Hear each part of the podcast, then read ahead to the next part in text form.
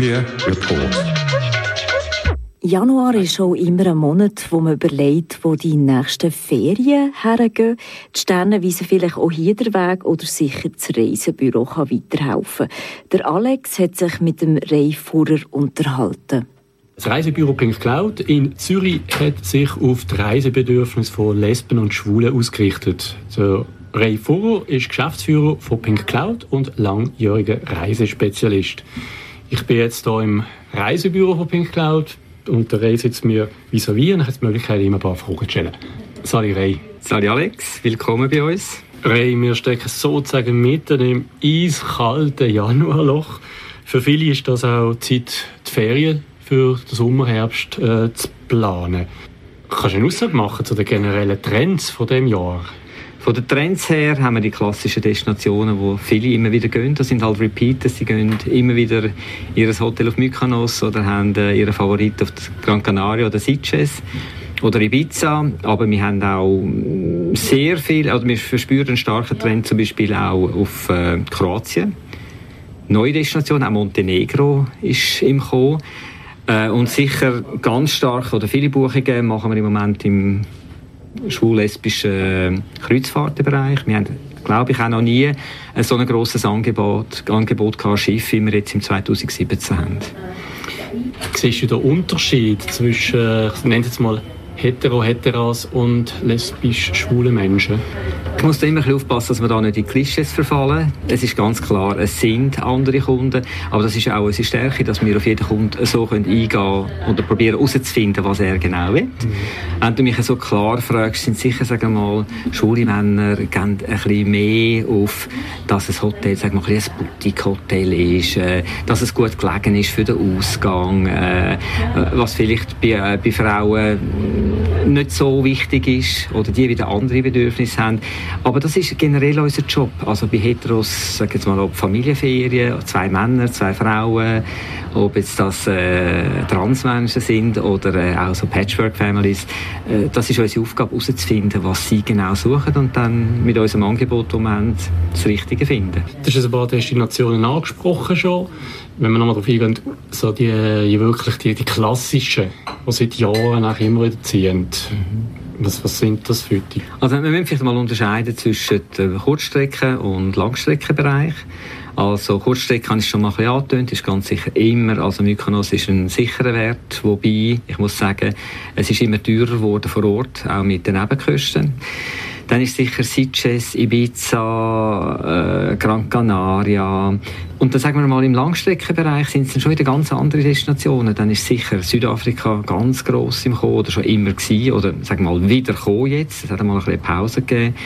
Kuba ist stark im Trend. Florida haben wir immer wieder viele Leute, weil von dort aus auch sehr viele äh, Schiffe abgehen in die Karibik, also von den, von den Gay Cruises rede ich da. Im asiatischen Bereich, speziell im Sommer, ist Indonesien, weil das ist eigentlich so eine der wenigen Destinationen, die im Sommer die Hochsaison hat. Aber auch Burma, auch Länder in Südamerika werden stark gefragt. Also die Welt ist gross. Ja. Gibt es denn auch Länder, wo du jetzt auf Frage her von Kundinnen und Kunden würdest eher empfehlen, nicht zu gehen? Sagen wir es mal so. Generell ist das, was der Kunde für uns will, das ist für uns das ist äh, gegeben, auf das gehen wir ein. Aber es ist ganz klar unsere Aufgabe, dass wir auch den Kunden vorbereiten, auf was er sich da einlädt. Also wenn der Kunde zum Beispiel auch in muslimische Länder reist, wie zum Beispiel Marokko, wo für mich unbedenklich ist, wenn man sich der Kultur anpasst, haben wir doch auch immer auf unseren Bestätigungen und Rechnungen vermerkt drauf, dass man sich das muss bewusst sein, dass man in einem Land ist, wo andere Gesetzgebungen herrschen und wo man sich entsprechend muss anpassen. Du selber reist ja auch viel um. Gibt es dann aus deiner Sicht so generelle Empfehlungen, wie sich jetzt Lesben oder Schwule könnten oder sollten verhalten in gewissen Ländern. Ja, also eben siehst du, kommen wir jetzt wieder so auf das Klischee, das ich vorher schon angesprochen habe. Für mich gelten eben die auch für Heteros. Ich meine, du kannst nicht in ein muslimisches Land und kann dann die Frau mit der Spaghetti tragen und einem Mini-Rock durch die Moschee laufen oder irgendwo auf den Malediven oben ohne am Strand baden. Das gehört sich nicht. Die Leute sind noch nicht so weit wie wir. Äh, das heisst, wenn wir die Länder bereisen, heisst das, dass wir Rücksicht nehmen. Das gilt auch halt, dass zwei Männer nicht provokativ vielleicht am Strand knutschen. Und wenn es das auf das nicht verzichten wollen, habe ich auch Verständnis, aber dann müssen sie einfach Destination anders wählen. Du hast es vorhin schon angesprochen, eine, eine Möglichkeit sind dann auch Gay Cruises. Mhm. Da haben wir eigentlich die Vorstellung, ja, das ist dann, dann einfach die Männer und die, die, die hocken dann beieinander, beziehungsweise aufeinander eine Woche oder zwei. Ist das so? Wir haben sehr viele äh, Cruises auch für Frauen. Und äh, es ist, wie mich immer wieder gefragt, braucht es das überhaupt? Mhm. Braucht es denn das? Muss jetzt da, äh, zum Beispiel, wir haben ja Schiff bis 5000 Schwule, muss das sein, dass die jetzt nur unter sich sind? Die tun sich ja selber quasi isolieren oder quasi sich selber diskriminieren, dass sie nicht mit den anderen wollen. Aber es ist halt, es ist nicht nur Fakt, dass viele in ihrem Berufsleben, in ihrem Privatleben nicht so können leben, wie sie wollen. Sie wollen vielleicht halt mal mit ihrem äh, Schatz äh, auf so einer Cruise mal können ausgiebig tanzen, sich vergnügen, ohne müssen Rücksicht nehmen, in den Arm zu nehmen, einen Kuss zu geben. Es, ist dann, es wird so zum Selbstverständlich. Und darum haben die, äh, sagt das, ob das jetzt schwul-lesbische Hotels sind oder ob das Cruises sind, haben die einen grossen Erfolg. Bei den Kreuzfahrten, was du mich angesprochen hast, ist es ganz wichtig, dass man das richtige Schiff und vor allem die richtige Route wählt. Aber schnell gleich noch auf deine Frage zurückzukommen, wegen, äh, dass du da quasi ein, bisschen ein Anrückungsding diesen Schiff zuhebst. Es gibt sicher einen Teil von Leuten, die dort äh, natürlich vielleicht auch Anschluss suchen oder äh, auch ein bisschen mehr. Wir haben aber eigentlich den ganz grossen Teil in Berlin, die die Kreuzfahrten machen. Die wollen einfach coole Kabine mit einem Balkon haben, dort Abend können ein Gläschen trinken, dann vielleicht an die White Party gehen, am Schluss noch ins Casino, ein bisschen gamblen, vielleicht noch eine Show schauen. Ich meine, die Schiffe, das sind heute keine äh, schwimmende Hotel mehr, das sind schwimmende Städte. Also das Angebot, das du hast, äh, ist enorm. Und wenn du einmal so eine Cruise gemacht hast, verspreche ich dir, Alex, es wird nicht die letzte sein. Wir haben nur Repeaters. Also wer das noch nie getestet hat, der soll es machen, aber er soll das richtige Schiff wählen. Und auch, ganz wichtig, äh, die richtige Route. Weil da tut sich das Publikum ganz gewaltig unterscheiden, ob du zum Beispiel in der Nordsee oder Mittelmeer etwas machst oder zum Beispiel in die Karibik gehst. Ganz ein anderes Publikum. Ein anderer Punkt ist das Label Gay-Friendly. Was, was, was gibt es für Kriterien, dass, dass jetzt aus solcher Sicht das Hotel als gay-friendly gilt?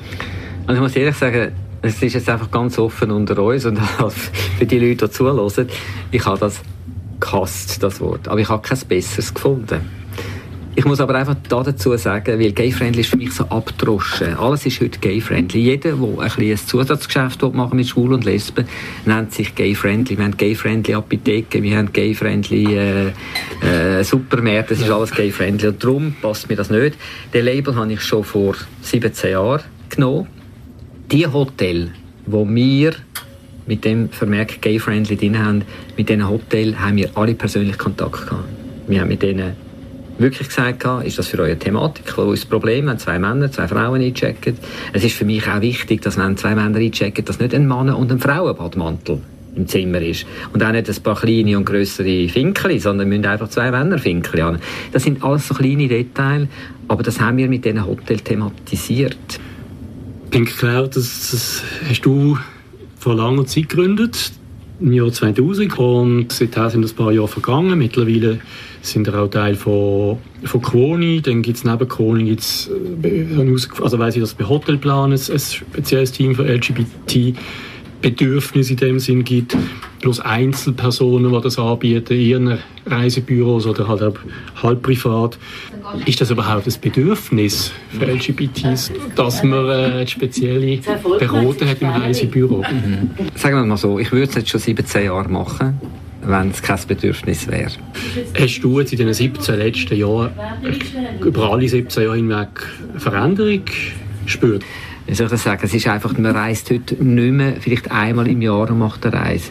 Wir haben Kunden, die, die sind alle drei Wochen, sind ja in einer anderen Stadt und am anderen Ding. Es ist alles viel einfacher geworden. Jetzt bezogen auf vielleicht wirklich spezifisch lesbisch, schwule Menschen, hast du dort einen Unterschied gemerkt, auch vielleicht von den Destinationen her? Nein, also Destinationen, es ist einfach, die Welt ist grösser geworden, es hat sich mehr aufgetan.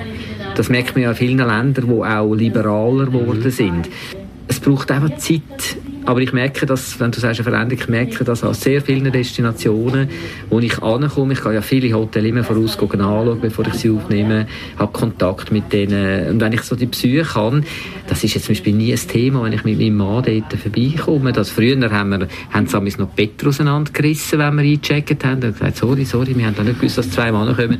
Und heute äh, im Gegenteil. Also auch wir fragen bei jeder Beratung, wenn ihr ein Grali, wenn ihr, äh, wie wenn ihr, äh, das ist heute was ich eben schön finde, wenn es so zum Selbstverständlichen wird. Du hast sicher ein paar Insider-Tipps da für unsere Hörerinnen und Hörer. Das sagst du, wo vielleicht jetzt gerade aktuell sind, oder würdest du sagen, doch, das wäre jetzt doch noch etwas?